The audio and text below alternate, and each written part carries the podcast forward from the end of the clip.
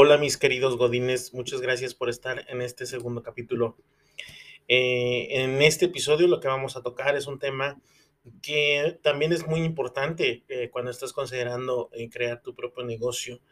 Y es que antes de conseguir un financiamiento millonario y antes de conseguir poner tu primera fábrica, eh, hay que hacer un ajuste en, algo que es mucho más importante y a la vez es mucho más sutil. Es algo que no puedes ver. Y estamos hablando de tu mente. Tenemos que hacer el cambio de, digámoslo así, el cambio de chip. Tenemos que pasar de una forma de pensar como empleado a una forma de pensar como empresario. Y hay muchos libros escritos al respecto. Eh, eh, hay una, gran variedad de, información. Sin embargo, aquí lo que procuramos es que sea como muy sencillo que tú lo puedas hacer. Y te platicamos en base a nuestra experiencia. Eh, si tú has tenido estas preguntas que te voy a, que te voy a mencionar ahorita, estás en el camino correcto para justamente hacer ese cambio. la primera pregunta, y, también lo, digo por experiencia porque a mí me pasó, ¿no? Es decir, todo esto, todo esto, así como te lo voy a platicar, fue como me pasó. Eh, va a haber un momento en que te vas a preguntar a ti mismo, o más bien te vas a, vas a empezar a cuestionarte y una de las ideas que va a surgir en tu mente es, ya no quiero ser empleado. Y muchas veces pasa que estamos en una buena empresa, con un buen ambiente, un buen suelo, etcétera. Es decir, no hay un tema ahí como de, como de suplicio en tu trabajo, simplemente es que llega un punto en tu vida en la que tú dices, sabes que ya no quiero ser empleado o mi vida no quiero que todo lo que me falta de, edad productiva sea como empleado. Y no tiene nada de malo ser empleado, ¿eh? En, mi caso, todo lo que fue mi casa y, mis recursos por muchos años fueron gracias a un empleo. Eh, ser empleado no tiene nada de malo. Sin embargo, muchas veces también cuando somos, pasamos de un emprendimiento, perdón, de un empleo a un emprendimiento, pues obviamente hay que, hay que, hay que ver cómo lo estamos pensando y cómo lo estamos sintiendo. Entonces, una vez que te sale esa pregunta, significa entonces que sí necesitas eh, eh, considerar el emprendimiento. La segunda pregunta que te puede surgir es, eh, o el segundo planteamiento que te surge es, quiero algo más de mi vida.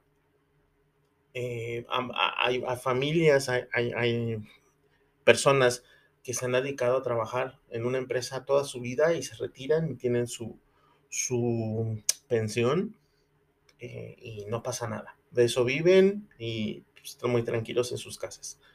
Eh, no tiene tampoco nada de malo. Sin embargo, sí habemos personas a las que en algún momento de la vida eh, nos planteamos y decimos, bueno, es que yo quiero hacer algo más. ¿no? no solamente quiero, incluso no quiero solamente hacer rico a alguien más, ¿no?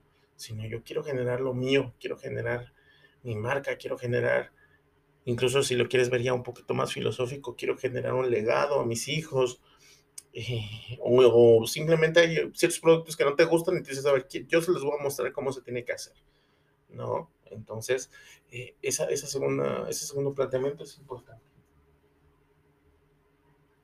Luego tenemos un tercer planteamiento que también es importante y que te puede salir, es Conozco lo suficiente del negocio para, negociar mi para iniciar mi propia empresa.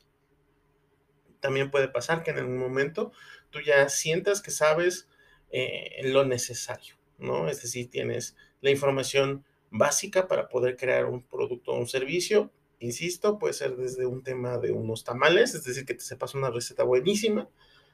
Quieres poner una pizzería, quieres poner una tienda de ropa, siempre y cuando tú sepas lo suficiente es momento entonces de considerar ya emprender, ¿no? Por supuesto, lo que les comenté en el capítulo anterior, tienes que tener los derechos sobre esa información para no meterte en problemas o generar el tuyo propio, ¿no? Eh, en la medida en que esa parte esté cubierta, todo estará bien. Es importante que tomes en cuenta también otras cosas que normalmente te das cuenta hasta que ya emprendiste y ya estás en medio de, pues ahora sí que de los trancazos de, de la realidad eh, pero aquí te lo adelantamos y, te damos esa información para que la consideres. Eh, una de ellas es que, eh, a diferencia de un empleo en donde tú puedes pedir que alguien más arriba de ti en tema jerárquico resuelva las cosas, pues en este caso la presión del negocio caerá sobre tus hombros.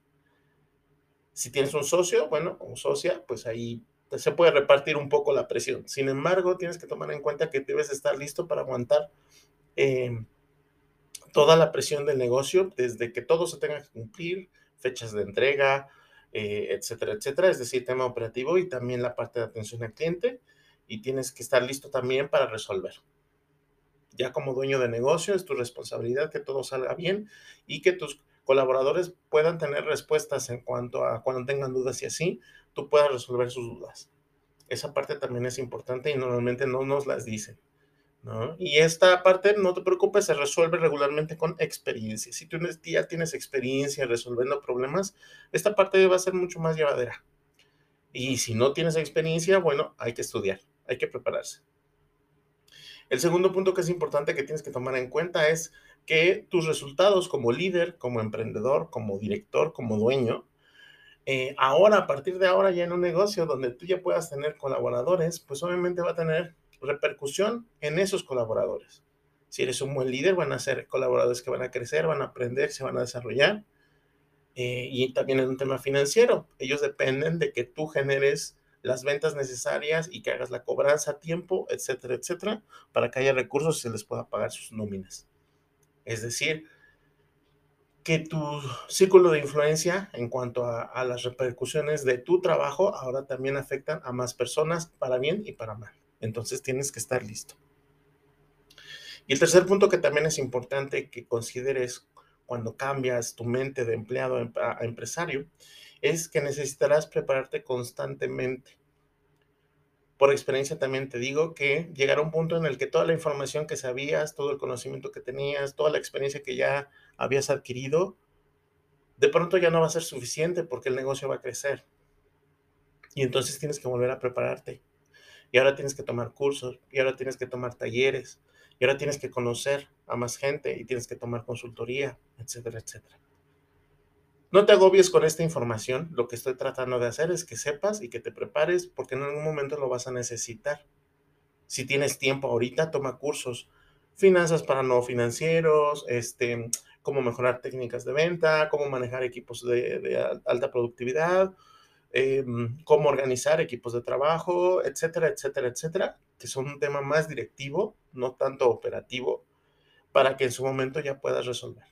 Esta parte es muy importante para que no te agarren las prisas, ¿no? De, de pronto tenemos una muy buena idea y una buena ejecución y entonces los clientes empiezan a llegar más rápido de lo que esperamos y de pronto nos vemos rebasados. Por eso es importante que consideres estos puntos y en la medida en la que te prepares estarás listo para que tu negocio crezca. Y estaremos muy contentos cuando eso suceda. Muchísimas gracias por escuchar este capítulo y nos seguimos, seguimos en contacto.